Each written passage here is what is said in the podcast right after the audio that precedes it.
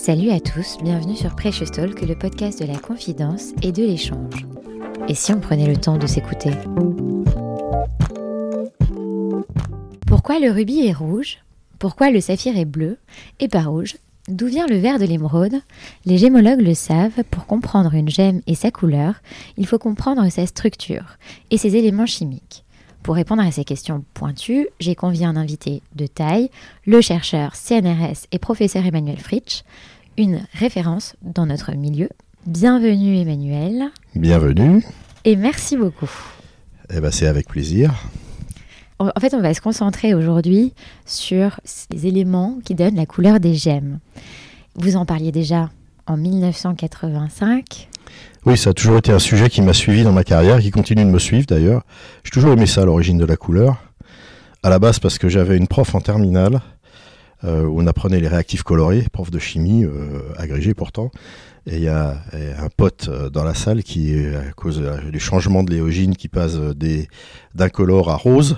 Et il y a Madame, pourquoi ça devient rose? Et alors elle a piqué une colère, elle a dit ouais, si vous voulez savoir ça, vous irez à l'université. Du coup, ça m'a frappé. Je me suis dit tiens, c'est vrai, pourquoi ça devient rose?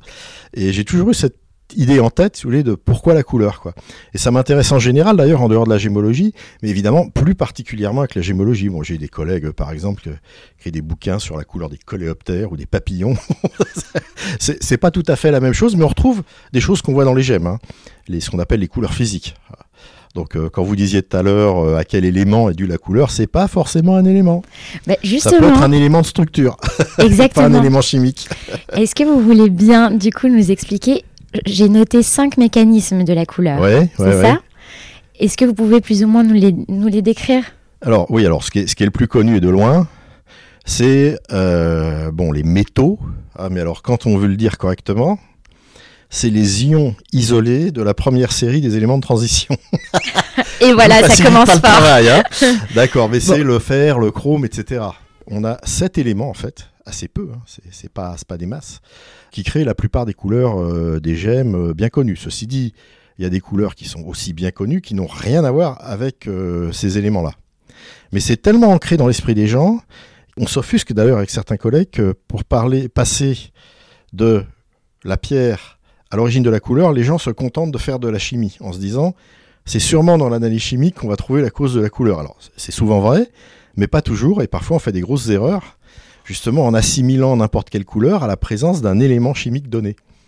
Alors c'est vrai dans le rubis que vous avez cité, c'est vrai dans l'émeraude que vous avez cité, et comme vous l'avez sous-entendu, ben c'est le même en fait, c'est le chrome 3 ⁇ hein, mais euh, les différences euh, de l'environnement juste autour du chrome 3 ⁇ dans les deux structures sont énormes, et donc, il y en a un qui est rouge et l'autre qui est vert. Mais si vous regardez ce qui donne la couleur, c'est-à-dire ce qui fait qu'on voit de la couleur, c'est qu'il y a certaines parties du spectre visible, ce qu'on appelle la lumière blanche, qui est composée de tout un tas de couleurs, c'est les couleurs de l'arc-en-ciel. Hein. si vous en supprimez quelques-unes, la lumière n'est plus blanche en fait. Hein.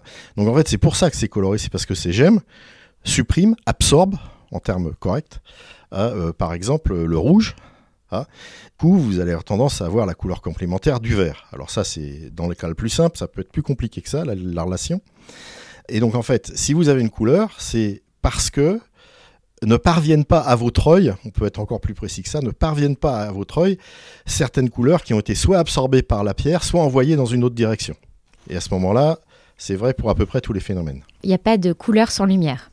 C'est-à-dire que c'est vraiment oui, grâce à... la couleur euh, est observée par l'absorption de la lumière visible. S'il n'y a pas de lumière visible, il n'y a pas de couleur. Donc la, fameuse question euh, qui est la couleur de la pierre dans le noir, ben, il n'y en a pas. Voilà, c'est un truc classique euh, d'examen, couleur de la pierre. Ah oui. Et eh ben voilà. ça, ça, se retrouve dans plein de à travers le monde, il y en a toujours, il y a toujours un prof par université pour poser cette question pour un objet, hein, pas pour une pierre mm. spécifiquement, mais pour un objet qui est la couleur de l'objet dans le noir. Et euh, c'est une question très discriminante. Et du coup, donc, est-ce que là vous abordez le premier mécanisme, on peut dire? Alors là, c'est le premier mécanisme, ouais. Ça, c'est le premier mécanisme. C'est des ions, en plus, il faut qu'ils soient dispersés, hein, qu'ils ne se voient pas les uns les autres, hein, qu'ils ne s'influencent pas les uns les autres. Donc ça, effectivement, c'est le chrome du rubis ou de l'émeraude. Mais très rapidement, on se rend compte que les ions isolés, il n'y a pas que ça. Il y a des phénomènes qui contiennent des choses qui sont un peu plus gros qu'un atome isolé. Hein. Par exemple, deux ou trois atomes, c'est les transferts de charge. Donc ça, c'est ce que j'englobe en disant, bah, c'est des petites molécules, des petits groupements d'atomes. Hein. Puis un autre équivalent de l'atome, qui est à peu près la même taille, mais qui est complètement différent, c'est ce qu'on appelle les centres colorés. C'est-à-dire c'est des défauts dans la structure, alors qui impliquent ou n'impliquent pas un élément étranger, mais en tout cas, il y a un défaut structural qui est bel et bien là, typiquement un atome manquant ou un électron qui n'est pas à sa place.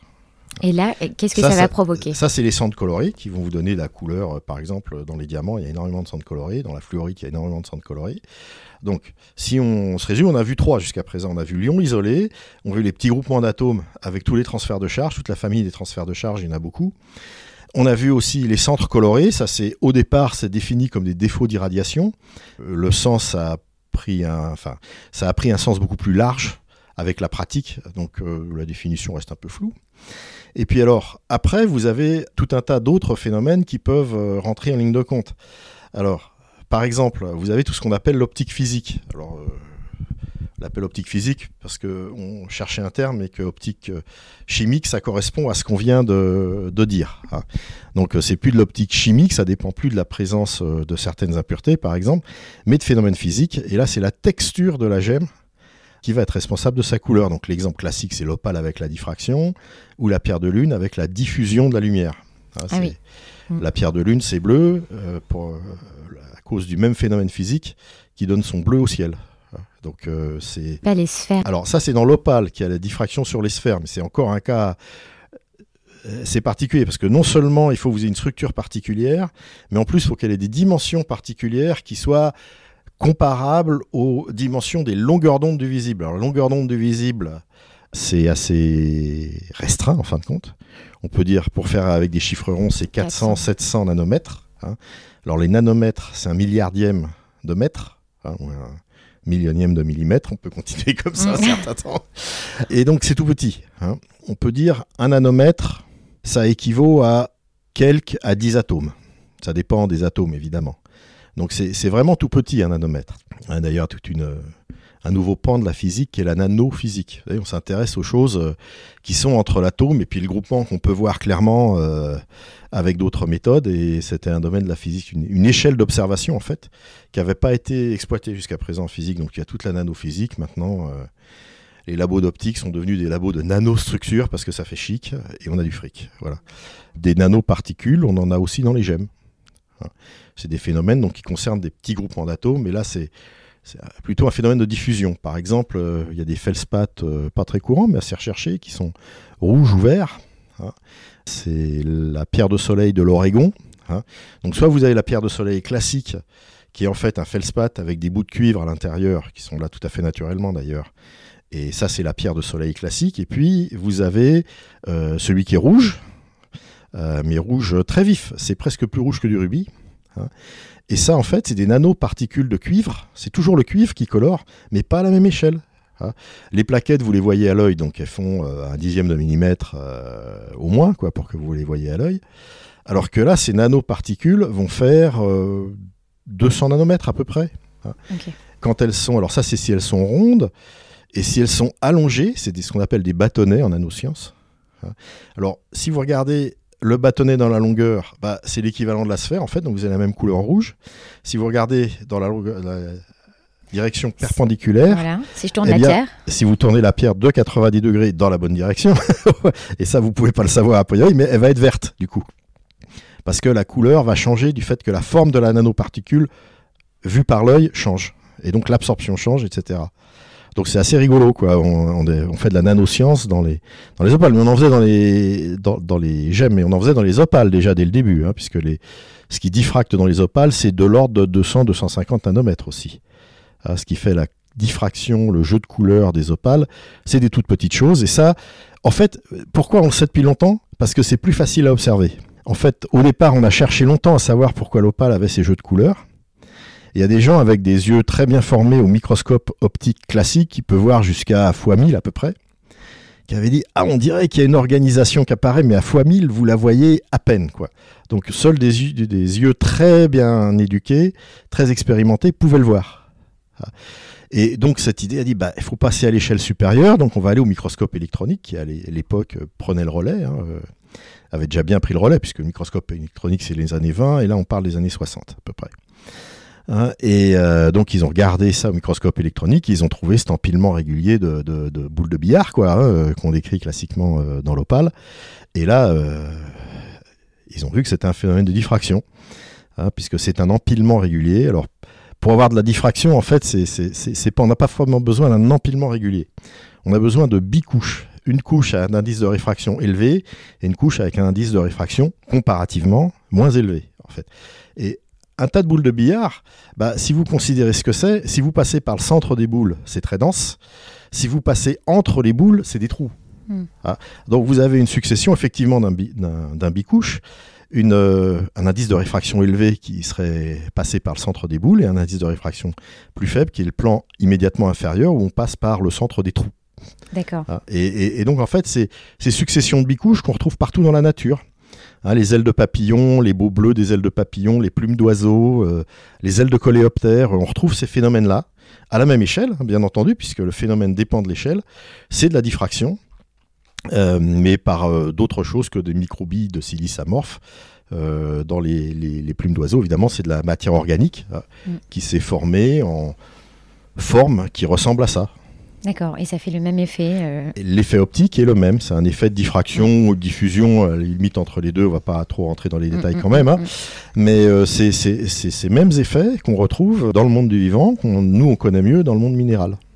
Donc les exemples sont l'opale, pour la, Alors l'opale pour les effets physiques, l'opale avec la diffraction de la lumière, la pierre de lune avec la diffusion de la lumière, ou alors la diffusion sur des nanoparticules qui sont en fait conductrices comme le cuivre dans un matériel qui est isolant comme le feldspath. Ça, c'est une diffusion très particulière. Hein.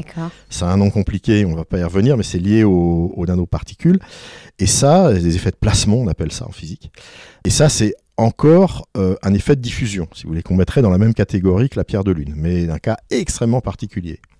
Ok, alors est-ce que je peux remonter un petit peu si on revient aux ions?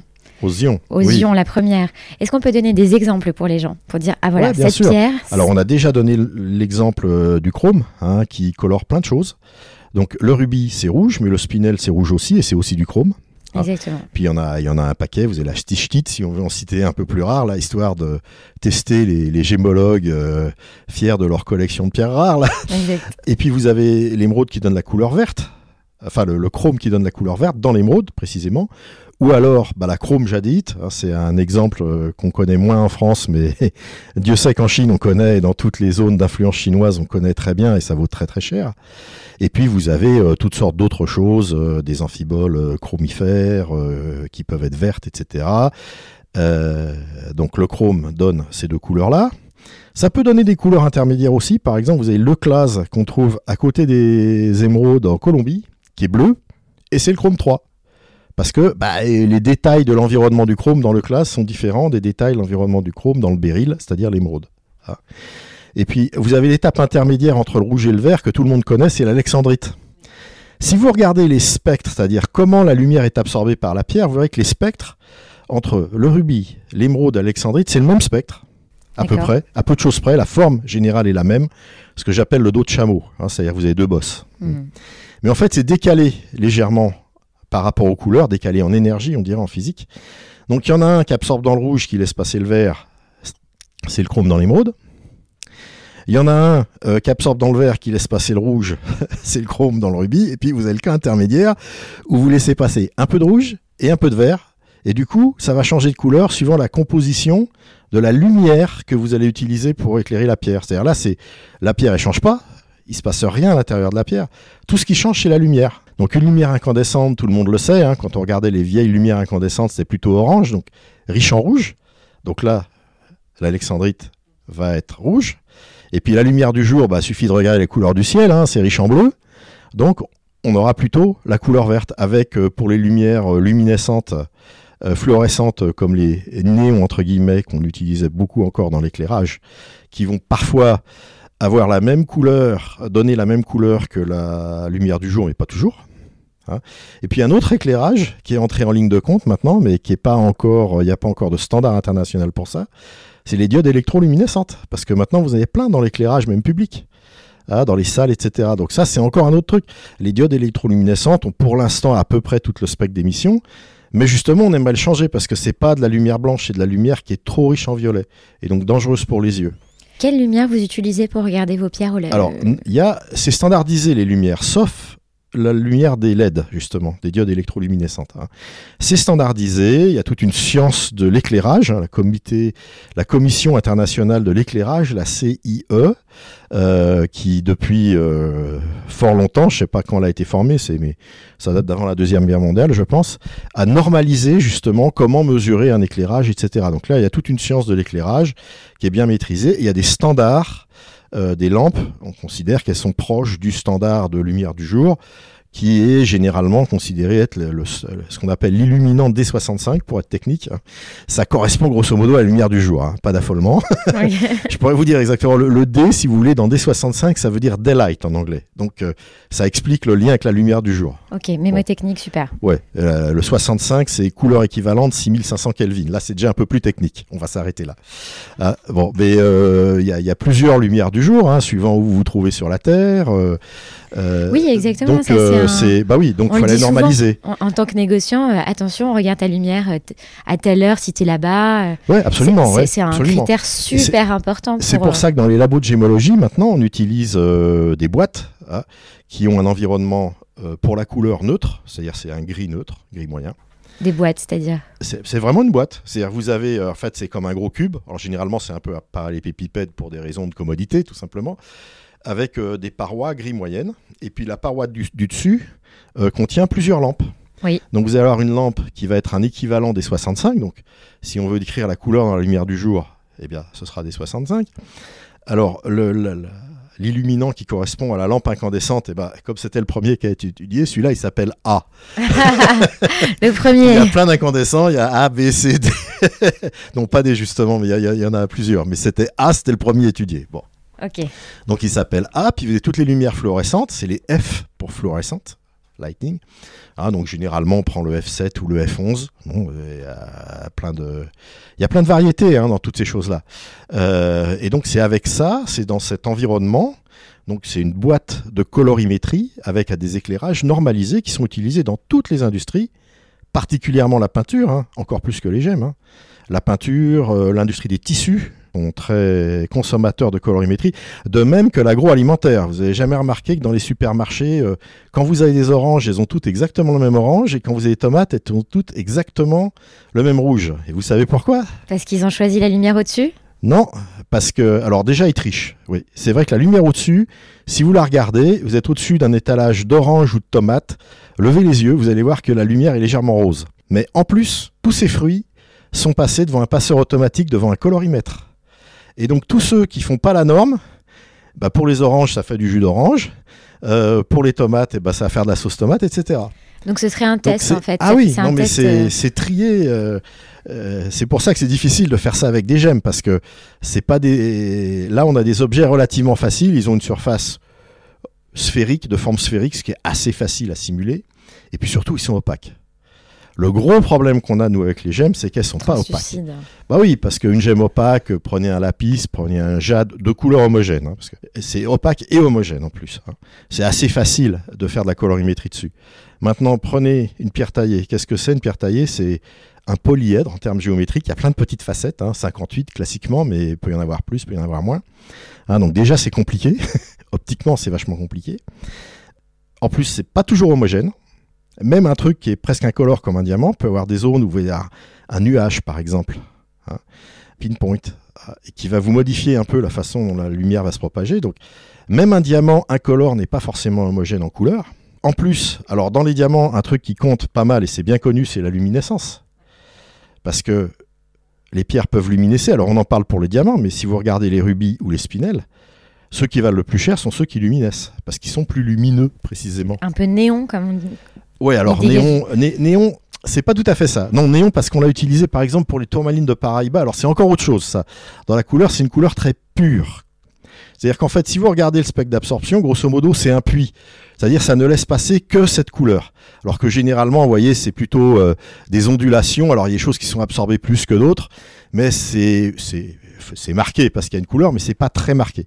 Quand ces ondulations sont marquées au point que vous avez carrément un mur d'absorption d'un côté, un mur d'absorption de l'autre, ça vous fait des couleurs très pures. Et c'est ça les tourmalines de Paraíba. C'est des tourmalines très pures. Elles pas du tout. Hein, ou, euh, ou euh, les tourmalines que je trouve encore plus belles que les tourmalines de Paraíba, les fameuses euh, indicolites de Namibie, qui ont une couleur très très belle, très très profonde aussi, c'est du bleu. Alors la Paraíba, c'est le cuivre. Euh, la Namibie, c'est du fer, mais franchement, elles valent plus cher que les Paraïbas, certaines. hein. Et tout ça parce que c'est des couleurs extraordinairement pures. C'est-à-dire, il n'y a que le bleu qui passe. Le spectre d'absorption, tout simplement, c'est lié au spectre d'absorption qui est particulier. Le cuivre est un absorbeur très fort de la lumière. Alors, il absorbe, en fait, c'est rigolo, il absorbe dans le proche infrarouge, c'est-à-dire un peu plus loin, si vous voulez, dans les longue- longueurs d'onde plus longues. Euh, on s'arrête à 700, ben, le cuivre est absorbé vers 900, par exemple. Mais on a le pied de l'absorption. Et quand vous avez beaucoup de cuivre, euh, ce pied est quasi vertical, quoi. Et donc de l'autre côté, vous allez avoir les phénomènes de transfert de charge qui sont aussi très très rapides. Euh, ça monte très vite en absorption. Donc vous avez un creux très profond. C'est un peu une vallée en U, si vous voulez. Euh, la vallée en U des glaciers. Bon ben, si votre spectre ressemble à une vallée en U de glacier, euh, bah, vous aurez une couleur très pure. D'accord. voilà. Parce qu'il n'y a que qu'une certaine longueur d'onde qui va passer. Donc ça isole cette couleur particulièrement bien. Si c'est moins pur, vous voyez bien qu'il va quand même passer un peu de jaune, quand même passer un peu de rouge, donc la couleur va être moins, entre guillemets, pure. Voilà. Et donc c'est pas du tout la même chose, les paraïbas, que les rubis ou les spinels qui luminescent, ou certains pétales de fleurs, par exemple, qui luminescent. Jamais trouvé d'article là-dessus, mais je suis... Par observation, il y a des, plein de pétales de fleurs qui luminescent rouge. Ah, vous avez testé? Vous avez pris Ça des se voit. et- Non, je le vois, euh, parce que je me suis... euh, un de mes dadas, c'est la luminescence. Et donc, je me suis entraîné à observer la luminescence par le simple fait que je pratique. Et donc, j'ai remarqué, il y, a- il y a un phénomène qui est, qui est bien connu, qui est un phénomène physique d'ailleurs. Quand la lumière se réfléchit ah, sur une euh, facette, sur la table d'une pierre par exemple, bon, ben, on sait très bien que ça la polarise aussi en partie. Ah, C'est-à-dire que vous allez avoir là une partie de la lumière qui va rentrer, par exemple, par réfraction, mais une autre partie qui va être réfléchie. Ah. Et donc, ça modifie la couleur. Forcément, vous avez modifié la lumière. Et donc, la polarisation va rentrer en ligne de compte. Donc, ça, c'est ce qui se passe dans une réflexion standard, si vous voulez. Mais quand vous avez de la luminescence à côté, donc cet aspect qui vous fait disparaître une partie de la lumière, si vous voulez, due à la réflexion, n'est plus là. Ouais. Puisque ce qui est rentré est ressorti sous forme de lumière. Mm. Donc cette lumière ne présente pas cet aspect très particulier, c'est l'aspect. Alors là, le mettre en mots est difficile, mais vous prenez quelque chose, un, rubis qui n'est pas luminescent, qui a une table bien polie, bien plate, savoir un certain aspect. Et à, côté, vous mettez un rubis bien luminescent qui aura la même table bien polie, bien plate, ça n'a pas le même aspect. Et c'est là où, pendant des années, euh, les gens disaient ah bah oui, mais euh, un rubis birman, ça se reconnaît à l'œil. Bon, je pense qu'un des éléments, c'était la fluorescence. Et ça a été mentionné dans les articles que relativement récemment. J'étais un des premiers à faire l'observation d'ailleurs. Si vous prenez les articles sur la couleur qui dataient de très longtemps, je signalais que le rubis était fluorescent. Et d'ailleurs, il y a une photo que j'adore, c'était la couverture de Gem and Gemology, d'un des numéros euh, où il y avait l'article sur la couleur, où vous avez plein de gemmes de couleurs différentes, y compris un, un diamant incolore, fasté, etc. où on voit très bien euh, que le diamant est parfaitement incolore.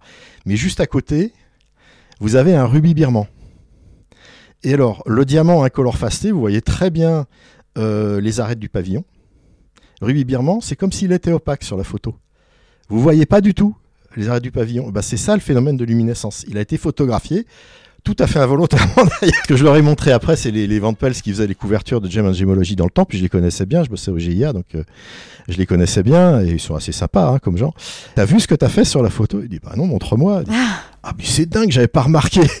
je dis, oui, c'est de la luminescence. et on peut retrouver cette couverture? On Ah oui, bien sûr, attendez, je peux vous la sortir. Attendez, quel numéro c'est ça Attendez, je pose le micro. Alors, donc on en était un peu à la luminescence, c'est votre dada. Est-ce que euh, rapidement on peut juste définir ce que c'est pour ceux qui connaissent Ouais, vraiment Bien pas? sûr. Alors, bon, les gémologues connaissent parce qu'ils ont la lampe UV. C'est Donc, un outil du gémologue. on a, on a la lampe UV, il y a les ondes longues et les ondes courtes. Oui. Ah, bon. Donc, en fait, il y a deux UV différents. Bah, en fait, les UV, c'est comme le visible, c'est en continu. hein. Et puis ces lampes, en fait, elles sont pas exactement à 365 ou 254 nanomètres comme c'est marqué sur la boîte, c'est assez Ah. différent. Voilà. Mais c'est pas grave, c'est quand même deux éclairages UV, on va dire, différents. Alors, qu'est-ce que c'est que la luminescence? La luminescence, on transforme en fait de l'énergie qui arrive sous une forme, ce qu'on appelle l'excitation. En énergie des sous- électrons? Alors, Les- ça, non. ça peut être, ça peut être les photons pour la lumière visible, ça peut être les électrons pour la cathodoluminescence par exemple, ou ça peut être aussi des chocs mécaniques, ce qu'on appelle la triboluminescence, où il y a, il y a plein de sortes de luminescence, avec à chaque fois l'apport d'énergie arrive sous une forme différente. Nous, ce qu'on fait en gémologie, bah, c'est de la photoluminescence parce que l'excitation, c'est un photon, donc une particule élémentaire de lumière. Voilà. Donc les UV, c'est des photons. Donc on amène de l'énergie sous forme d'UV, mais les UV, c'est une énergie plus élevée que le visible. Hmm. Comme on en perd toujours un peu dans les phénomènes physiques, bon, il y a de l'énergie qui se perd dans le système. En fait, on chauffe une pierre. Si vous mettez une pierre très longtemps sous les UV, vous allez voir que le premier effet, ou même euh, dans une vitrine, hein, c'est bien connu des bijoutiers, vous mettez une pierre sous la lumière, la première chose, c'est elle chauffe. Mm. Parce que ça absorbe, mais ça réémet aussi dans l'infrarouge. Mm. L'infrarouge, c'est la chaleur. Donc là, en fait, on amène de l'UV, plus d'énergie que le visible, pour que, en n'en perdant pas trop, bah, on tombe dans le visible et que ça puisse se voir. En fait, grosso modo, c'est ça la stratégie de la luminescence UV. Parfait. Et qu'est-ce qui luminesce Eh ben, c'est des défauts, c'est, ça peut être euh, des impuretés, ça peut être des défauts, ça peut être toutes sortes de choses. En fait, ça donne euh, des informations au gémologue. Par exemple, si la pierre luminesce sur un rubis, ça veut, Alors, ça veut le- dire. sur le rubis, c'est bien connu, c'est le chrome. Mais ce qui est moins connu, c'est qu'il y a des phénomènes qui vont contre la luminescence, ce qu'on appelle en anglais les quenchers. Alors moi, je les appelle en français des poisons de luminescence, parce que renseignement pris, il n'y a pas de terme consacré en physique française pour ça. J'appelle ça des poissons de luminescence. Alors ça peut être le fer, mais c'est pas le fer, juste il y a du fer et, et ça coince, parce que le fer peut luminescer. Ah. D'accord. Donc en fait, c'est le transfert de charge oxygène 2 moins fer 3 qui absorbe l'UV et qui par conséquent absorbe l'énergie que vous amenez. Hein, donc il n'y a plus d'énergie pour aller vers le chrome 3, donc il luminesce plus tout simplement. Donc ce, transfert de charge, ce mot, cette expression compliquée, transfert de charge oxygène 2 moins fer 3, en fait, c'est le strict équivalent de la crème solaire. Ça absorbe les UV. Et d'ailleurs, j'avais fait une vidéo euh, pour un de mes webinars où je mettais euh, sur une plaque qui luminescait, je mettais de la crème solaire comme ça, évidemment. euh, bah, quand vous mettez de la crème solaire, ça luminesce plus sur cette partie de la plaque, tout simplement. C'est tout con. hein. Donc, il y a des choses qui absorbent les UV et qui donc vont réduire la luminescence. Parce que vous excitez la luminescence avec les UV. Si vous l'excitez autrement avec des électrons ou avec des rayons X, bah, ce qui absorbera les électrons, les rayons X, vont aussi réduire la luminescence. C'est assez logique. Et en quoi ça vous est utile dans vos Eh ben, identifications parce qu'il y a plein de choses. Alors, on a beaucoup pratiqué la luminescence en gémologie, mais de façon totalement descriptive, sans très bien comprendre pourquoi. À part quelques règles comme ça, le rubis, euh, euh, c'est le chrome qui luminesce, et quand il y a du fer, ça luminesce moins. Bon, ça d'accord. C'est pas faux, mais ça demande à être plus détaillé. Mais euh, par exemple, dans le, diamant, il y a plein de luminescences. Et si on arrive, alors il y a des luminescences de différentes couleurs, mais même pour les luminescences bleues, par exemple, il peut y avoir au moins deux ou trois origines différentes de la luminescence bleue, au moins dans certaines conditions. Donc, en fait, ça vous donne un tas d'informations sur la pierre. Et ce qu'il y a de très fort dans la luminescence, c'est que c'est quelque chose de très sensible. Pour avoir de la couleur, c'est-à-dire de l'absorption, il va vous falloir, pour du chrome par exemple, de l'ordre de 0,1% de chrome, pour qu'on voit quelque chose. Pour la luminescence, il vous faut une partie par million. Alors, je ne vais pas vous dire ce que ça ferait en pourcent parce que ça va être pénible et ça servira à personne, mais ça veut dire, grosso modo, il y a un atome dans un million d'atomes qui est remplacé par quelque chose qui va luminescer, vous allez le voir. Et dans les liquides et dans certains solides, ça peut descendre à la partie par trillion en anglais, hein, PPT. Alors ppb, partie par billion déjà, mille fois plus sensible, voire le PPT dans les liquides, un million de fois plus sensible. Donc c'est une technique extraordinairement sensible. Donc c'est pour ça que j'avais décidé de l'utiliser. En fait, si je, euh, ça date du traitement thermique haute température des diamants. Hein, on prenait un diamant brun, il devenait incolore. Et en fait, tout ce qu'on faisait, c'était le faire recristalliser, éliminer les défauts qui étaient à l'intérieur. Et je me suis dit, bah, il n'y a pas grosse différence finalement entre le traité et le naturel. Hmm. Donc s'il y a des différences, elles vont être infinitésimales. Quelle est la technique qui me permet de voir ça? Bon, il y en a deux en fait. Il y en a une qu'on utilise maintenant tout le temps, c'est la luminescence. Mais là, on y met les moyens. hein. C'est une luminescence excitée par un laser, ce qui vous donne des résultats, euh, des luminescences beaucoup plus importantes quand même, et à basse température, ce qui vous permet de voir les choses beaucoup mieux sur les spectres. Ah. Donc c'est vraiment, euh, c'est de la luminescence euh, poids lourd, on va dire. C'est dangereux pour les pierres? Euh, non, non, en général ça, non. modifie, ça peut modifier la couleur sur Alors, le jaune, par ouais, exemple sur certaines pierres, ça peut faire des choses. Sur le saphir jaune, il n'y a pas une, Euh, une incidence Ah, on sent la personne qui a été chez Pierre. oui, euh, Emmanuel est un petit peu monomaniaque des saphirs jaunes photochromes. Alors ça, c'est encore autre chose. hein. On va passer, on en parlera plus tard si vous voulez, parce que c'est encore autre chose. On est en plein dessus d'ailleurs. Euh, mais pour en revenir à la luminescence, vous avez le laser basse température, ça c'est la luminescence euh, version poids lourd, et puis euh, comparé à la luminescence version légère, la petite lampe UV du gémologue si vous voulez. Et il y a tous les intermédiaires. Donc en plus, ce qui est, difficile en luminescence, c'est que la luminescence va varier avec la source d'excitation. Donc, la lampe UV que vous allez utiliser, les lampes UV sont différentes, il y en a qui sont puissantes, il y en a qui sont moins puissantes. Vous pouvez utiliser des lasers, alors prenez un laser dans le vert, vous aurez une luminescence, prenez un laser dans l'UV, vous aurez une autre luminescence, prenez un laser dans le rouge, vous avez encore une autre luminescence. Et elles sont toutes utiles? Elles peuvent être utiles parce que toutes, si on les utilise, c'est parce qu'elles révèlent des défauts en très faible concentration. Et c'est sur ces défauts en très faible concentration, qui donc luminescent, et qu'on détecte via leur luminescence, à travers le spectre, hein, spectroscopie de luminescence, pas l'aspect visuel, mais le spectre. Euh, on arrive à avoir euh, des critères. Et encore, euh, des fois, pour le diamant, on rame un peu. hein. Alors, il y a des cas euh, très favorables où il y a tout ce qu'il faut, entre guillemets. Et puis, vous avez les cas où euh, peut-être, euh, peut-être ben que oui, peut-être ben que non. Quoi. euh. Donc en fait, l'idée c'est que vous essayez une luminescence par exemple. Il y en a plusieurs, il y a plein de déclinaisons. Et jusqu'à ce que vous trouviez assez d'infos pour En fait, si émettre vous un voulez, avis. comme les labos ont eu le système euh, basse température, excité laser vert, etc. d'abord, bah, ils l'utilisent sur plein d'autres gemmes maintenant. Parce que c'est là, donc autant s'en servir. Donc on a fait, on utilise énormément la luminescence d'une façon dont on ne l'utilisait pas du tout avant. À la limite, les UV, vous voyez, euh, la lampe UV commence à être remplacée, alors par un truc qui est dangereux quand même, faut le dire, hein. c'est le laser dit bleu, qui en fait est à 405 nanomètres. Donc 405 nanomètres, c'est pas le bleu, c'est le violet. Donc c'est très dangereux pour les yeux. C'est ça qu'on craint dans la lumière des diodes électroluminescentes, c'est le violet. Donc ce laser euh, a une longueur d'onde 405 nanomètres qui est violette. Alors pour des questions d'intensité, de perception humaine de la lumière, on le perçoit comme du bleu. Mais c'est pas du bleu, c'est du violet et c'est très dangereux. Ah bah euh, c'est c'est absorbé par l'œil. Donc ça reste dans l'œil et ça vous fait des dégâts dans l'œil. D'accord. Voilà, ça vous détruit l'œil, grosso modo.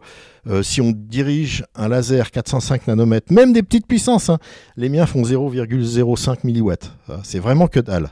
Ouais, attendez, j'ai, Enfin, c'est de l'ordre du milliwatt. Milliwatt, c'est pas grand-chose. Si on le dirige sur l'œil, plus d'une minute, euh, ça y est, vous êtes aveugle. Waouh. Oui, oui, oui, donc c'est vraiment dangereux. C'est alors quand je présente ça aux gémologues, il y en a qui se trimballent avec ça. Je leur dis c'est pas un instrument, c'est une arme, pour qu'ils retiennent que euh, c'est très dangereux, quoi. Je dis alors faites pas les cons avec ça, mais c'est en vente libre aux États-Unis. Vous pouvez en acheter par 10, euh, par boîte de 10, euh, via. euh, À côté des armes à feu. Non, voilà, oui, oui, à peu près. Ouais, c'est, aussi dangereux. Et ça, c'est rien. Ça, c'est des très faibles puissances, mais sachez qu'on en trouve avec des puissances jusqu'à 10 watts. Et c'est, là les pilotes d'avion se plaignent qu'il y a des gens qui dirigent des lasers de 10 watts sur l'avion avec des puissances euh, donc énormes et ça détruit euh, les systèmes de détection de l'avion. Et, et- et donc ça, les perturbe pour l'instant. Ça n'est jamais détruit parce qu'un avion ça bouge donc c'est difficile de rester au même endroit. Mais néanmoins, euh, les, les pilotes d'avion se plaignent de ce genre de choses. Je savais pas. Non, c'est le laser, c'est un monde en soi. Bon, alors, Alors, on va, on on va va- revenir à autre chose. on hein, parce revient, que- ouais, on revient sur vous. Alors, à moi. euh, Alors que je me présente un peu, donc euh, je suis un mec normal euh, qui est né en région parisienne, mais de parents enseignants, donc coup de pied au cul pour être bon élève. Je te lève moyen en fait. Euh, pas bon en maths, je dis ça parce que ça va rassurer plein de gens. c'est clair. Moi la première. Quand je fais des présentations aux lycéens, je commence par ça, par dire, vous savez, moi j'étais très moyen en maths et tout. Alors tout de suite, on sent la salle se, se détend un peu. Bon, d'accord, on a affaire à un mec normal. Bon, mais en fait, j'ai toujours été très attiré par tout ce qui était sciences naturelles. Alors une partie de ça, c'est que mon grand-père était horticulteur et j'ai été élevé dans un jardin. Donc euh, très proche de la nature, si vous voulez, un jardin qui était un jardin de fleurs, mais aussi un jardin commercial, de fleurs commerciales, mais aussi un jardin potager. Donc il y a eu plein de trucs, les insectes, les fleurs, les fruits, tout ça. Donc ça m'a toujours beaucoup plu. Et puis j'ai découvert les pierres en fait quand je suis arrivé en classe prépa. Je me destinais à faire agro. Et puis en classe prépa, j'ai rencontré des copains qui étaient collectionneurs de minéraux. Alors là, ça m'a été la- Révélation. tout de suite la révélation totale. Je suis devenu collectionneur de minéraux, ce que je suis encore aujourd'hui d'ailleurs. On s'entend bien entre personnes. Moi, je comprends les pierres. On peut Mm, dire ça mm, comme mm, ça, quoi. On s'entend bien avec les pierres. C'est une façon de le C'est présenter. mes copines. Exactement. Et donc, euh, il y a des choses avec lesquelles on est à l'aise ou pas à l'aise. Et donc, euh, cette passion-là, je l'ai toujours. hein. je fais toujours une collection de minéraux. hein. Et puis après, bon, bah, j'ai quand même euh, fait les classes prépa. Je suis entré en école d'ingénieur, mais du coup, ingénieur géologue Mhm. de l'école de géologie de Nancy. Ok. Et puis après, bah, j'ai fait une thèse et cherchais surtout un financement. C'est toujours le plus dur à trouver dans une thèse. Donc, euh, C'est pas l'État qui. Ah non, pas en géologie. ah, il y, en avait qui étaient payés par l'État, mais c'est plus comme ça que ça marche. Et en fait, bon, j'ai trouvé Saint-Gobain euh, qui avait une thèse et la thèse portait sur les colorations parasitiques des vers de silice industriels. Donc c'était dans la couleur. Ça m'a beaucoup plu la couleur. Ça, c'est encore un autre truc que j'ai découvert à ce moment-là, à cette occasion-là. Je savais pas ce que c'était avant, je savais pas pourquoi les choses étaient colorées. Euh, donc pendant ma thèse, en fait, j'ai écrit des- un article dans un journal de collection de minéraux qui s'appelait à l'époque Monde des minéraux sur la couleur, parce que euh, du coup, ça m'avait passionné. J'étais allé voir ce qui se passait dans les minéraux. Et du coup, quand vous regardez les minéraux avec une belle couleur, ben, c'est les gemmes. Donc euh, voilà comment je me suis retrouvé en gémologie. Hein. Bon, puis après, bon, bah, j'ai fait un postdoc. J'étais un des, le premier, je crois, postdoc du GIA aux États-Unis. Ils ont découvert ce que c'était avec moi. Bon, ils m'ont bien aimé, ils m'ont gardé. comment vous rentrez en contact avec le GIA Par Ah bah, euh, j'avais fait la tournée des popotes en France, dont, dont Daniel à l'époque, dont Daniel Pia, hein, euh, et puis Poirot, qui était le directeur du labo à l'époque. euh, et puis j'en ai discuté avec eux, et puis ils m'ont dit, bah ouais, alors tu sais, il y a le GIA, mais bon, alors j'avais écrit au GIA, et puis ils m'avaient répondu qu'ils n'étaient pas intéressés, parce que, bon, bah c'est comme partout, faut connaître un peu les gens. Vous, demandiez un poste ou vous, Je demandais un poste comme ça, candidature spontanée. J'ai fait une que- candidature spontanée Ouais, en tant que chercheur. en tant que chercheur. qui a été refusé dans un premier temps. Et puis après, euh, en fait, j'ai connu pendant ma thèse un prof à Stanford qui, alors, le hasard fait bien les choses, comme on dit, était membre du conseil d'administration du GIA à l'époque. Ah, ils, ont, ils ont des tours de rôle de 4-5 ans, je sais plus exactement. bon. Le Board of Governors du GIA, il était au Board of Governors en que scientifique. Oh, il dit oui, si, si, si, je vais te faire rentrer, etc. Et il m'a donné la recette, la personne à contacter. Évidemment, ça a marché du premier coup. Ok. Voilà. Et ça, quand ça même, ils ont vérifié parce que je me souviens très bien que Georges Rossmann, qui est toujours un collègue et qui est devenu un ami au fil des ans, qui est à Caltech et le grand spécialiste de la couleur des minéraux là-bas et d'autres choses aussi, euh, Georges m'a raconté, mais plus tard, qu'il avait reçu mon CV et que le GIA lui a demandé ce qu'ils en pensaient quand même. Donc ils ne pas, ils m'ont pas pris par protection. Toujours, Et alors, je recommandation. souviendrai toujours son expression, il avait dit « He looks good on paper ». Le CV était bien, maintenant, vous savez, il peut avoir des travers psychologiques graves. hein. Exactement, je connais pas le reste. Voilà, je connais pas le reste, je peux vous dire pour le papier. donc ça, c'était good assez on drôle. paper. Donc en fait, j'ai été au GIA en tant que postdoc, mais au bout de six mois, ils m'ont demandé si je voulais rester. Alors, Alors, postdoc, c'est-à-dire? Alors c'est ce qu'on fait après une thèse, donc un doctorat. Hein. Donc c'est le post-doctorat. Post-doctorat. Donc après le doctorat, typiquement, c'est bien d'aller un an ou deux, voir ce qui se passe ailleurs avec d'autres gens, euh, dans un autre encadrement, si possible dans un pays étranger pour apprendre une autre langue, etc. Euh, c'est très formateur. Génial, ouais. Voilà, donc ça c'est de la main d'œuvre pas chère en plus pour ceux qui récupèrent les postdocs, donc c'est vraiment tout bénef. Hein. Et, euh, et surqualifié en général.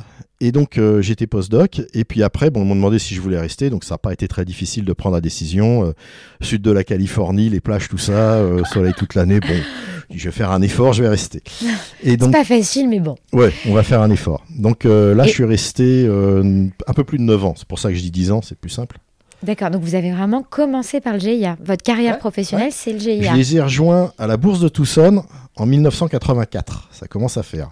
Hmm. Euh, Et c'était quelle était la, la réputation ou l'ampleur du GIA à cette époque? Ah, c'était déjà, c'était déjà la plus grosse boîte dans le milieu. Bon, maintenant c'est une multinationale, etc. Mais à l'époque, c'était déjà la plus grosse boîte en éducation et en équipement en gémologie et aussi pour les labos. Il y avait déjà tout ça à l'époque. Et comment ça se fait? C'est parce qu'ils ont les moyens d'avoir tout ça? Alors, bon, d'abord, ils sont assis sur le plus gros marché du monde, hein. enfin, du moins à l'époque. Hein, maintenant, ça a peut-être un peu changé avec la Chine. Mais ils sont assis sur le plus gros marché du monde. Donc, quand vous, développez- quand vous avez une entreprise, elle se développe, euh, si elle est liée à ça, euh, elle se développe vite, évidemment. hein. Puis ensuite, ils ont quand même un peu piqué le modèle des Anglais, hein, question éducation. Ah bon? Euh, bah oui, parce que M. Lidicote avait suivi euh, les cours de. Comment il s'appelait ce gémologue anglais bien connu C'était pas Anderson, peut-être? Je dis peut-être une bêtise, mais enfin, des, un des vieux de la vieille de la gémologie britannique. Ils avaient un peu copié le truc, et puis après, ils l'ont développé. Ils ont fait des cours par correspondance, euh, etc., etc. Alors qu'en Angleterre, et c'est toujours plutôt divisé par branches, même s'ils sont passés par correspondance eux aussi, mais c'était plus tard, je crois. Euh, bref, ils ont beaucoup développé beaucoup de choses. Quoi. Ils sont devenus euh, très connus. Mais c'est les labos hein, qui ont toujours été les premiers à pénétrer dans les pays. Oui. C'est les labos. Oui, alors l'école euh, s'est développée parallèlement. À partir du moment où vous aviez le JIA qui amenait son labo, et des fois c'était un peu avant d'ailleurs. hein. Des fois, ils faisaient toujours des cours, mais c'était des cours euh, sans euh, école permanente. Ils amenaient des gens pour huit jours, etc. Ça, ils l'ont toujours fait. Ils ont été très bons là-dedans. Mais le ça, par exemple, aussi. Enfin, la, fédération, le GEME, pardon, la- la- l'association anglaise fait ça aussi. Donc, euh, ils ont pris toutes les bonnes idées, puis ils les ont poussées plus loin parce qu'ils étaient assis sur le plus gros marché du monde, et puis euh, ils se sont développés, et euh, donc, puis ils ont développé les instruments aussi, ce qui a aidé un peu. Et vous, quel était votre rôle en tant que chercheur? Ouais, moi, j'étais chercheur, tout simplement. Il y avait un petit département de recherche, et À l'époque, c'est un des premiers sujets sur lesquels on a mis, c'était les diamants de couleur. Ah et bah. puis il y a eu les diamants synthétiques juste après. Ok. Diamant Ouais. synthétique. Ok. Ouais, ouais, c'était dans la foulée. Parce que les diamants synthétiques, ça a commencé en 85, si je ne m'abuse. Sumitomo a sorti ces petits diamants carrés là, en 85, si je ne m'abuse. Et les diamants de couleur, ça a été lancé par la vente aux enchères à Christie's en avril 87, où il y a eu le fameux diamant rouge euh, qui s'est vendu euh, euh, pratiquement un million de dollars, ce qui était énorme à l'époque pour une pierre de qui était surtout un piqué 3 quoi. Parce que euh, c'est vrai que les diamants de couleur étaient pas si appréciés que ça à l'époque. Non, non, non, c'était des trucs de collectionneurs. Ouais. Ça sortait pas. Il y avait quelques collectionneurs qui payaient des prix importants, mais je me souviens Bob Chronic Shield, il avait un, il était très proche avec pas mal de diamantaires. Tous ceux qui avaient une curiosité scientifique, ils étaient proches de Bob parce que Bob euh, était naturaliste à la base. Il était botaniste. Il était pas, mais il était na- euh, naturaliste et il, et il aimait bien les gens qui observaient en fait. Et donc il recueillait énormément d'informations via son réseau d'informateurs en quelque sorte parce que il pouvait pas voir toutes les pierres. Donc c'est les marchands qui disaient ah tiens j'ai vu ça c'est extraordinaire ou ils l'amenaient au labo vous voyez. Donc Bob avait des relations très très proches avec euh, un petit nombre de diamantaires hein, pas énorme. hein. Et entre autres bah, les curieux c'est-à-dire ceux qui s'intéressaient aussi aux pierres de couleur. Donc il m'a montré un jour il m'a dit bah regarde Emmanuel ça c'est ce que m'a offert tel diamantaire pour Noël. Chaque année il lui offrait un petit diamant de couleur taillé. Oh, un petit diamant brun, un petit truc, pas des trucs extraordinaires, mais euh, ça lui faisait tellement plaisir à Bob, et puis ça coûtait rien à l'époque. Les diamants bruns, faut pas oublier que c'est des diamants industriels à l'époque. hein. C'est qu'après Argyle que le diamant brun est devenu à la mode. hein. Et Argyle, c'est à 90 C'est 85, l'ouverture 85. d'Argyle. Donc il a fallu quelques années pour que ça monte. Qui vient de ça fermer d'ailleurs. Voilà, ça vient de fermer. Il a fallu quelques années pour que ça monte quand même le diamant brun qui s'organise, euh, qui réalise qu'ils en aient beaucoup, euh, qu'il fallait faire des campagnes, etc. Puis après il y a eu le diamant noir aussi. Mais diamant brun, ça a eu de l'intérêt Ou ça... Ah si, il y a toujours, vous voyez toujours plein de pierres avec des diamants, plein de pièces, pardon, de bijouterie avec des diamants bruns. Ça, ça, ça, ça a pas des- descendu. Et puis, en plus, du coup, comme les, les gens ont trouvé un intérêt dans les pierres brunes via les diamants originellement, ça a un peu fait remonter les pierres brunes par ailleurs. Euh, Quartz fumé. pardon, le quartz fumé, ouais, c'est un peu bas en indice C'est et le brun est pas très beau. Ouais. Plutôt les, les grenats bruns, qui sont une rareté, mais bon, il y a des gens qui se sont fait beaucoup d'argent en fastant des grenats bruns, en faisant du mêlé de grenats bruns pour remplacer le, diamant brun en mêlé. D'accord. Ouais, il y a- il y, a plein d'effets en cascade comme ça. euh, dès qu'il y a quelque chose qui se passe euh, et que ça a du succès, bah il y a des gens qui viennent derrière pour exploiter le succès, ouais. ce qui est normal.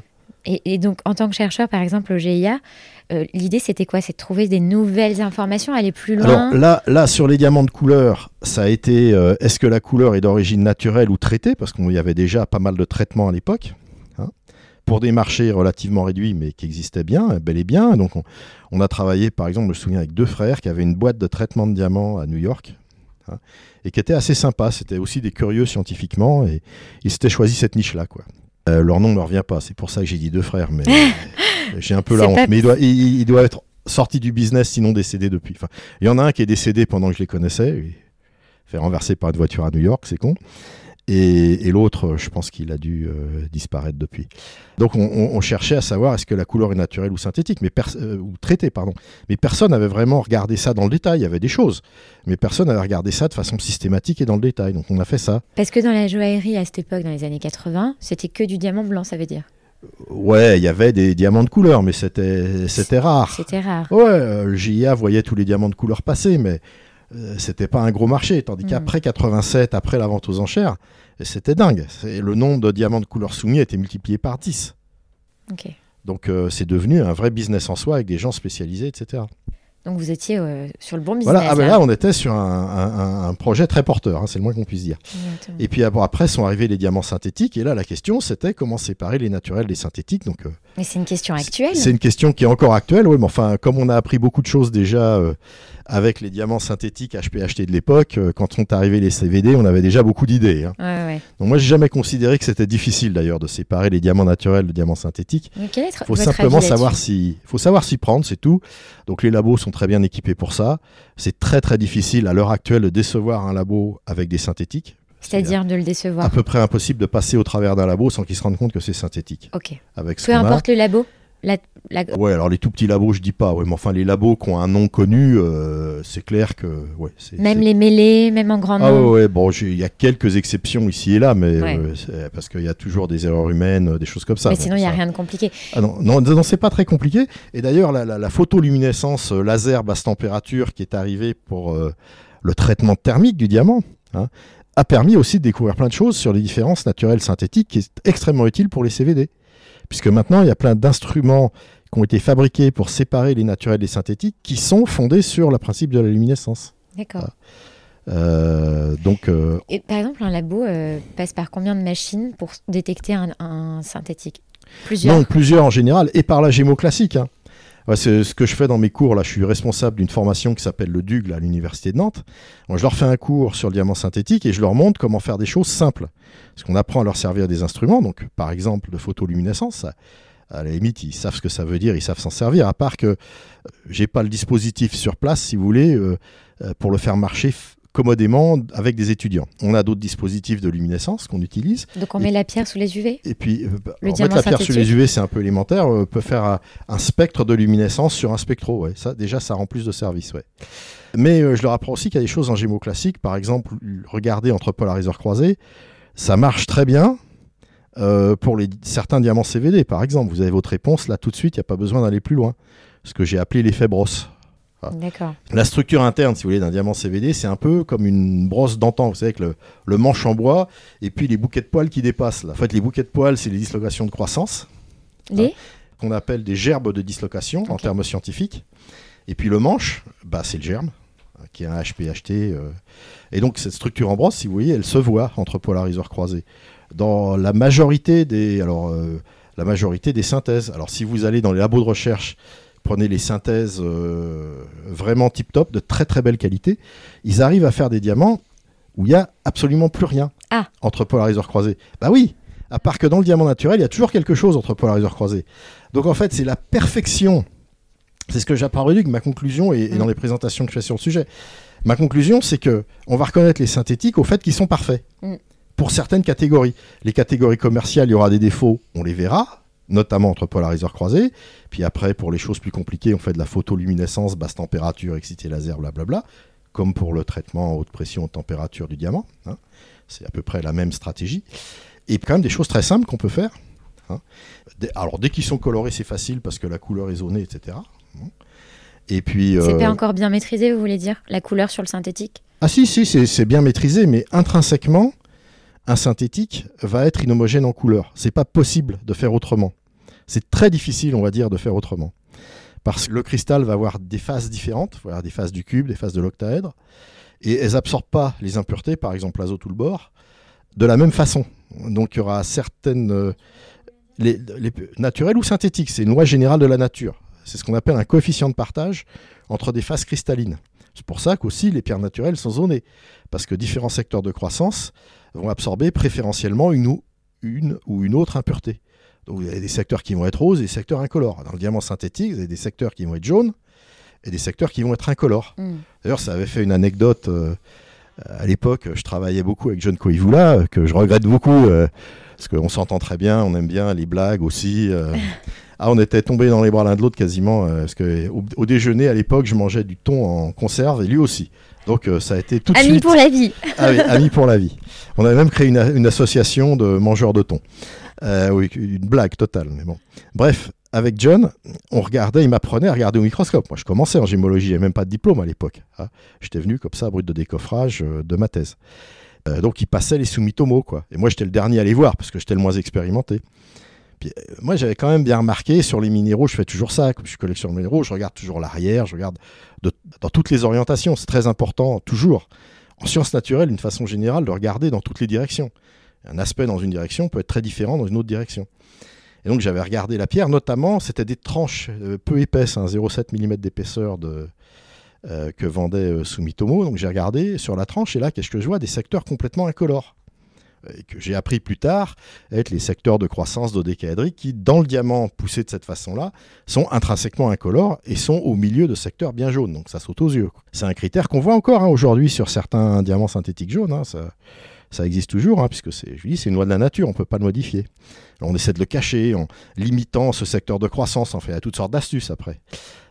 Et donc John avait quand même été assez étonné que j'ai observé quelque chose que lui et Chuck Fryer, qui était à l'époque euh, le plus expérimenté au GIA, n'aient pas observé. Quoi. Ils ont trouvé ça quand même assez fort. Donc la blague, ça a été, ils ont appelé ça les frites sheets. ah tiens, j'ai vu des frites sheets. Ah, c'est celle-là. dans les- voilà. Et alors en plus, ils ont essayé, John, qui était très blagueur, a essayé de le mettre dans l'article de Gem Gemology sacré au diamant synthétique Sumitomo, mais à l'époque, c'était euh, Alice Keller qui était éditeur en chef, et elle, le- le- l'humour euh, dans les publications de Gem and Gemology, elle n'en voulait pas, donc elle a viré le truc.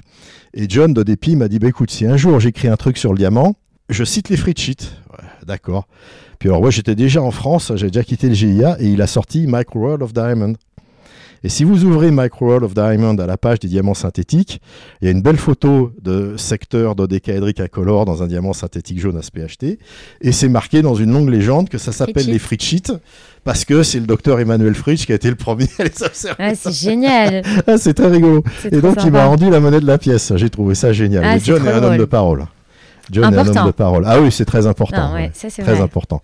Et un homme qui aime bien partager aussi.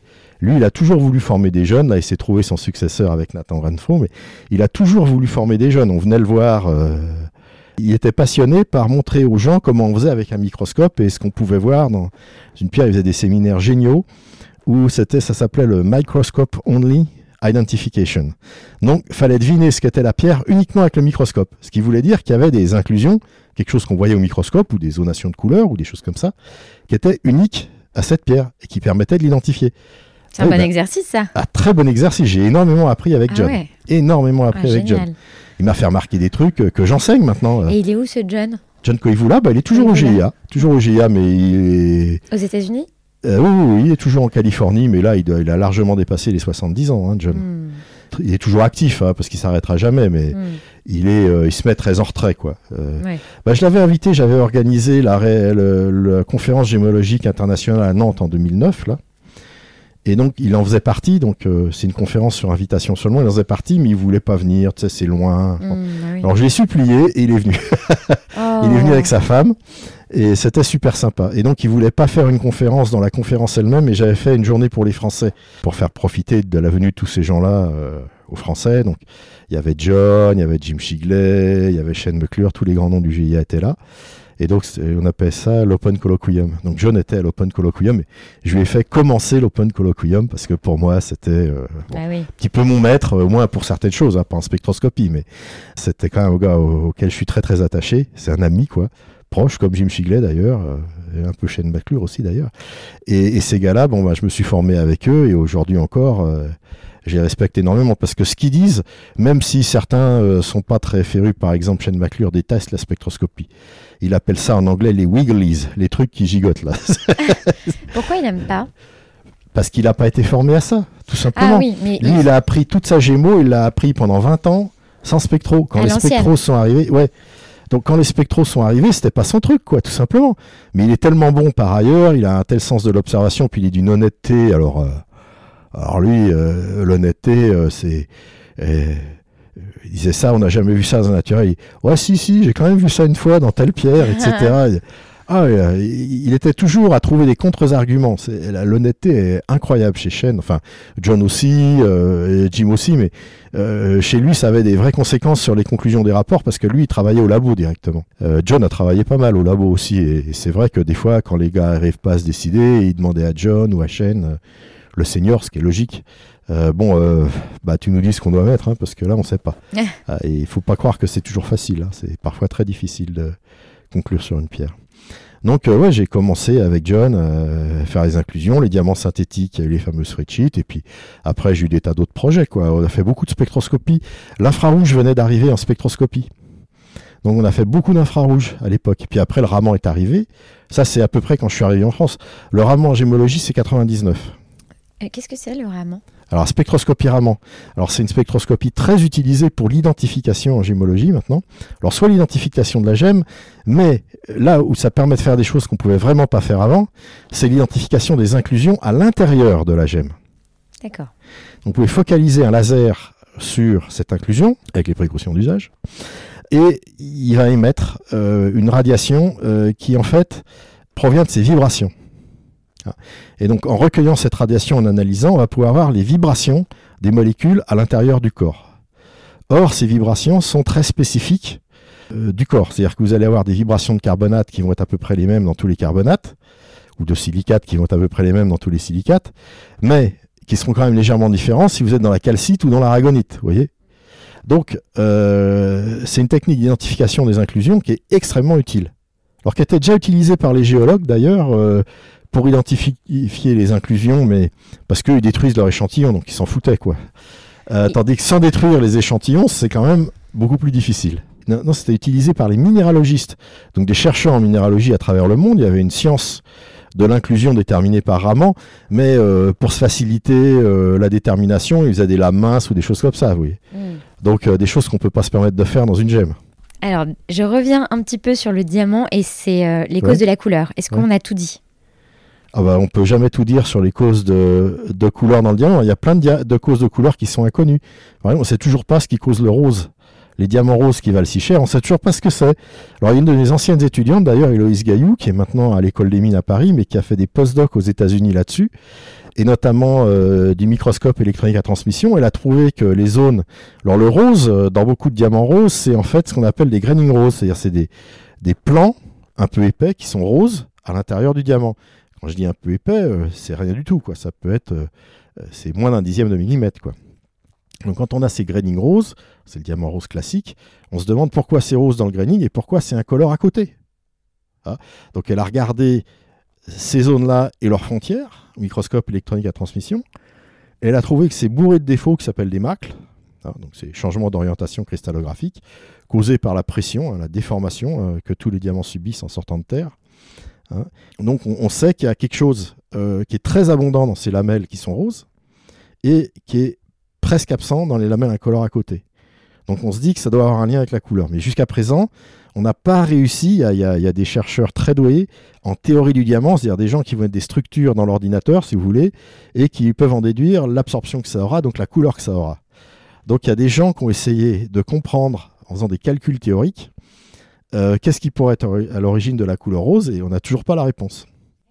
Et d'ailleurs, quand je vous disais au tout début que les gens ont tendance à passer par la chimie pour comprendre la couleur, bah, il y a une énorme erreur qui a été faite originellement sur le diamant rose. C'est que les gens ont dit c'est coloré par le manganèse. Parce que le mm. manganèse donne des couleurs roses. Mm. Et l'anecdote est très drôle. Euh, en fait, euh, l'analyse qui montrait du manganèse dans les diamants roses a été faite par le laboratoire de recherche de la De Beers dans les années 50. Euh, et à l'époque, on était moins exigeant, si vous voulez, sur les, conditions de blancheur du laboratoire. C'est-à-dire, euh, euh, en l'occurrence, la fenêtre était entr'ouverte. et vous êtes tout près du désert du Kalahari, qui est un gisement bourré, enfin, qui est, plein de gisements de manganèse. Et donc il y a de la poussière riche en manganèse qui a fini par se trouver sur l'échantillon. Oui, parce qu'ils ont, ils ont fait l'expérience à l'envers après. Essayer de comprendre comment ils avaient pu faire une connerie pareille. Euh, ils sont revenus sur leur pas. Oui, ouais, ils sont revenus sur leur pas et ils ont compris. C'était des poussières riches en manganèse qui venaient du désert du Kalahari et qui étaient rentrées par la fenêtre. Ah oui, donc pendant des années, on a pensé que c'était le manganèse. Des années, non. Euh, parce que dès qu'ils ont émis cette hypothèse, il y a qu'un un article scientifique euh, des années 50 où c'est marqué en toutes lettres. Hein. Mais quand vous êtes physicien, mettre un ion manganèse dans une structure diamant, ça passe pas. Ça passe pas. C'est pas possible. Ça va pas du tout. C'est pas possible. Donc tout de suite, les, les, les, gens qui connaissent bien leur chimie, leur cristallochimie, ça s'appelle, leur sont tombés sur le rab en leur disant attendez les mecs, il y, a un truc là, hmm. c'est pas trop possible. Le spectre d'absorption est assez convaincant. C'est normal, c'est rose, donc dès que quelque chose est rose, ils ont toujours un peu le même spectre d'absorption. Euh, bon, puis ils se sont rendus compte que non, c'était autre chose et on sait toujours pas ce que c'est. Donc euh, c'est pour ça. Euh, et la couleur brune. vous cherchez actuellement ah, Alors moi non, parce que si vous voulez, c'est de la recherche. il faudrait, pour faire avancer cette recherche, sans être certain de pouvoir conclure, c'est au minimum une thèse ou plusieurs thèses. Et pour ça, il faut des financements. On n'a pas de financement sur ce genre de sujet. Pourquoi une thèse nécessite de, l'argent? Bah, Pour payer le thésard. Ça se paye quand même. Les thésards sont mal payés, mais il euh, faut quand même le payer. Donc une Et il n'y a pas des laboratoires qui, se dédient à, comprendre Il faut qu'ils aient des financements, c'est pareil. Il faut qu'ils aient des financements qui viennent de quelque part. Donc, euh, généralement, on fait de la recherche pour faire progresser la science d'une façon générale, mais vous avez des laboratoires de recherche dédiés au plastique, au papier, au verre, etc. Euh, parce que, évidemment, chaque domaine a ses spécificités. Donc, toute bonne industrie se doit d'avoir son laboratoire de recherche, sinon centralisé, enfin, sinon plutôt lié à, la compagnie elle-même. Hein. Saint-Gobain, par exemple, a son labo de recherche à Aubervilliers. Euh, et des fois, vous avez même des, labos de recherche fédéraux. Par exemple, dans le ciment, j'ai un copain qui à un moment euh, dirigé un laboratoire de recherche fédéral sur le ciment où ils ont tous les mêmes problèmes, donc il y a certains problèmes qui traitent en commun.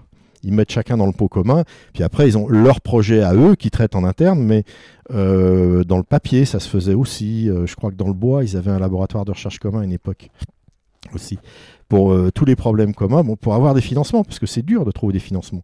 Parce qu'en France, on a une sale mentalité où on ne comprend pas la recherche. Et chaque année, l'Union européenne nous envoie, je crois même d'ailleurs qu'on paye une, amende, parce qu'on ne fait pas assez de recherche. On n'investit pas assez dans la recherche.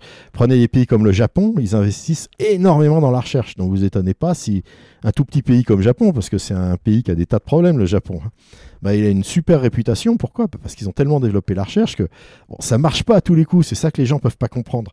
Euh, des fois, on essaie de faire un truc, et bah ça marche pas. Mais même d'un échec, on apprend.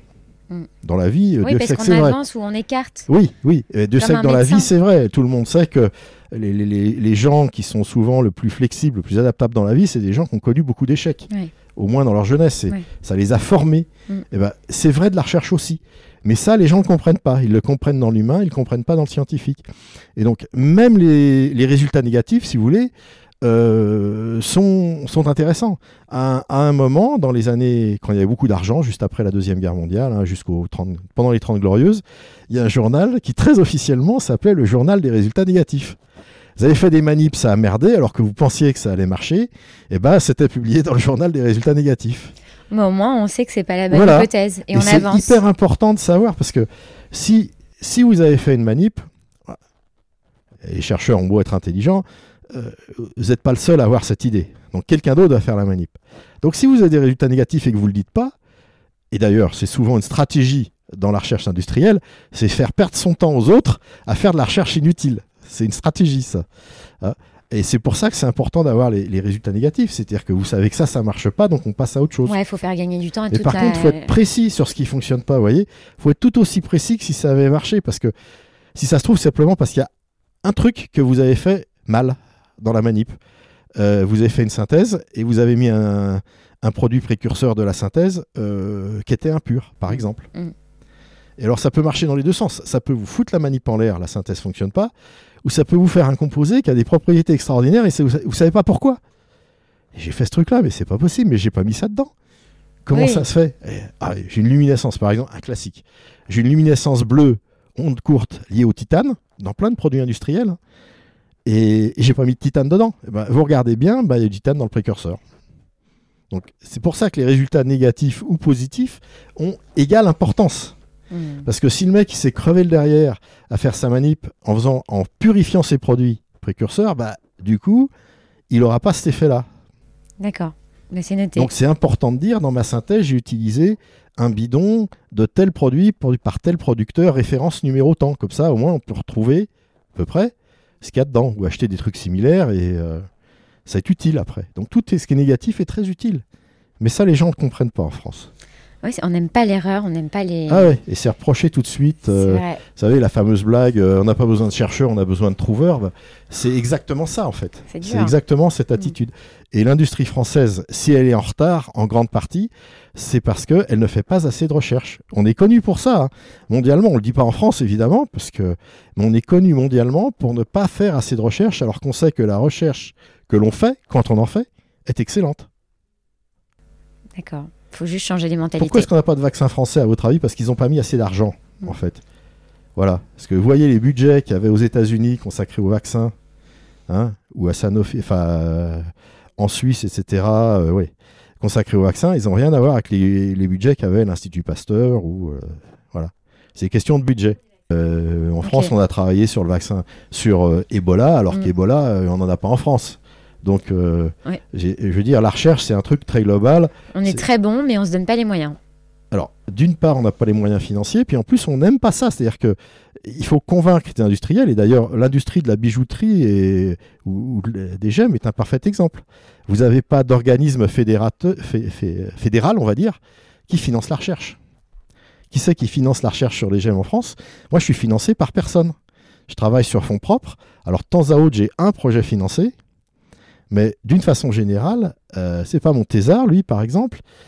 Il a décroché une bourse en interne. Euh, ici, l'Institut paye, euh, ça va être 3 ou 4 chercheurs, jeunes étudiants, enfin thésard par an, sur ses fonds propres pour développer, faire de la recherche qu'on appelle de la recherche exploratoire.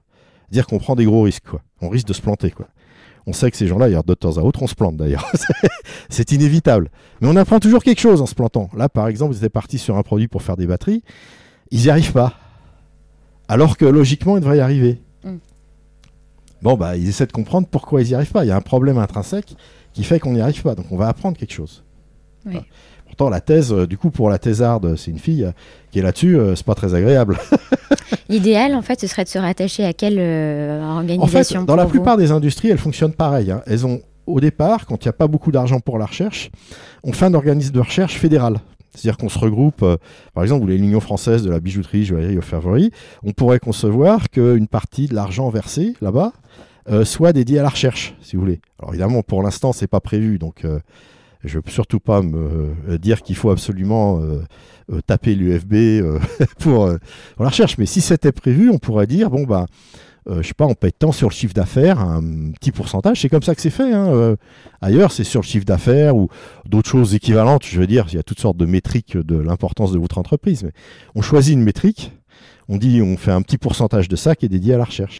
Ah bah, si la personne a contribué au financement, elle bénéficie des résultats. Ça, c'est c'est évident. Enfin, je veux dire, c'est, je l'ai pas dit, mais ça fait partie du deal. Hein, c'est clair. Bah, bien sûr. Ah. Ok. Alors, désolé, je reviens sur mes petites pierres. Ah oui, vous n'allez pas être désolé. mais ça, c'est des problèmes globaux, si vous voulez, bah qui sont euh, autour de la gémologie et qui expliquent que la gémologie en France ne s'est pas développée autant qu'elle l'aurait pu. Hein, parce qu'au GIA, par exemple, ils ont des fonds pour la recherche. Mm. Et au LFG, il n'y a pas de fonds pour la recherche, à proprement parler pour être brutal. Mais ils sont quand même très bien équipés au ah oui. Ils ont les ah, dernières ah, équipés, c'est pas la même chose. Équipés, c'est pour faire les, rapports commerciaux. Hmm.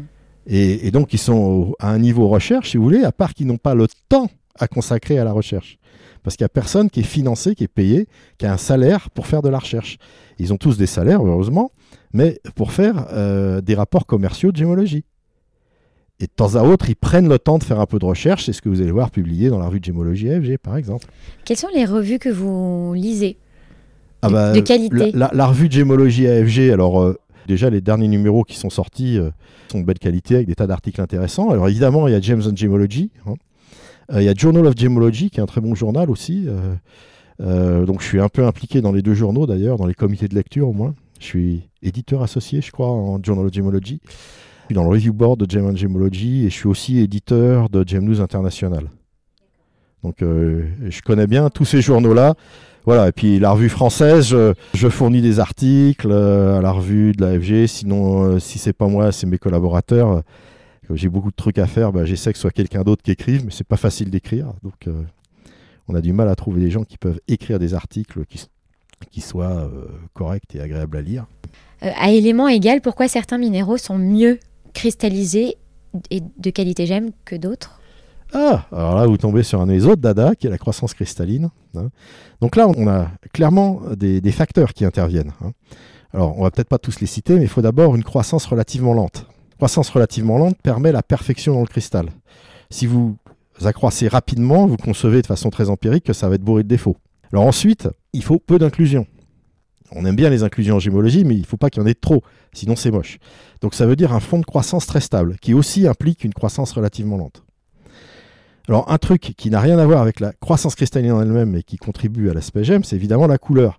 Et il faut avoir peu de fer, parce que si vous avez trop de fer, généralement ça, ça fonce les pierres, ça donne des bruns, voire des noirs, c'est pas intéressant. Donc ça c'est en chimique. Alors euh, la qualité j'aime, si vous voulez, bon, bah, faut évidemment qu'il y ait les éléments constitutifs.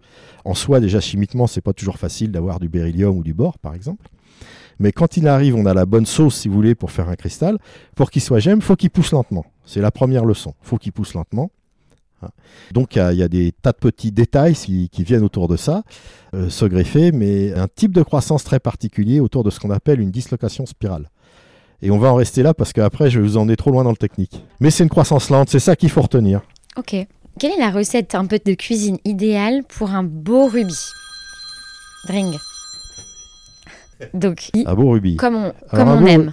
Les, beaux, les plus beaux rubis sont les rubis des marbres. Donc, ce qu'il va vous falloir, c'est les rubis de, pardon. Des marbres. Les rubis des marbres, oui, les marbres bleus et blancs à Mogok. oui, qui résultent en fait de la transformation par le phénomène géologique de, géologique, pardon, de métamorphisme de ce qu'on appelle en géologie des plateformes carbonatées, où euh, va y avoir euh, pas mal de sel qui va jouer son rôle, notamment fixer du fluor qui va être utile au transport du chrome, donc pouvoir faire amener le chrome, parce que le chrome est très peu mobile, il faut le, le, rendre mobile en mettant du fluor, et on va le trouver dans cet environnement-là.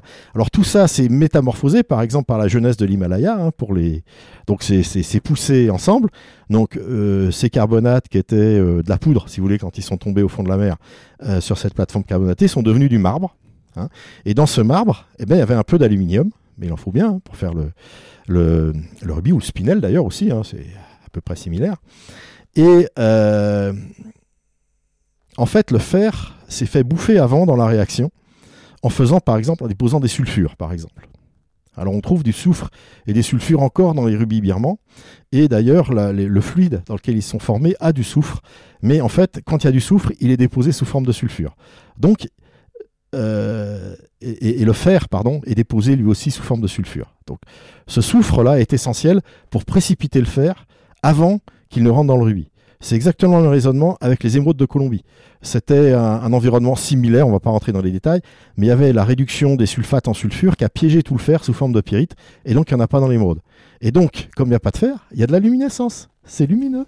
Parfait. Voilà. D'accord. Est-ce qu'en pourcentage, on peut se dire il nous faut tant de pourcents de chrome pour vraiment avoir une, un ouais, équilibre Alors, il faut entre 0,1 et 0,5% de chrome. en dessous, c'est hein. rose, et au-dessus, c'est trop foncé.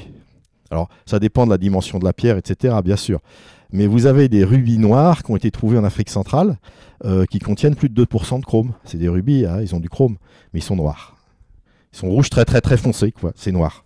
Et rapidement, avec le saphir, est-ce que vous pouvez nous, expliquer le, pourcentage Ah, le saphir idéal Oui, le saphir idéal. Alors là, il y, a beaucoup plus de scénarios avec le saphir.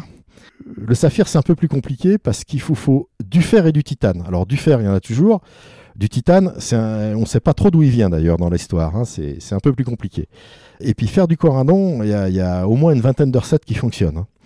Donc euh, y a... ce qu'on veut, c'est un corindon sans fer, parce que vous avez aussi les saphirs bleus dits basaltiques, qui eux sont bourrés de fer, ils ont jusqu'à 1% de fer. Donc déjà, c'est se mettre dans un environnement où il n'y aura pas trop de fer. Et ce serait quelle région?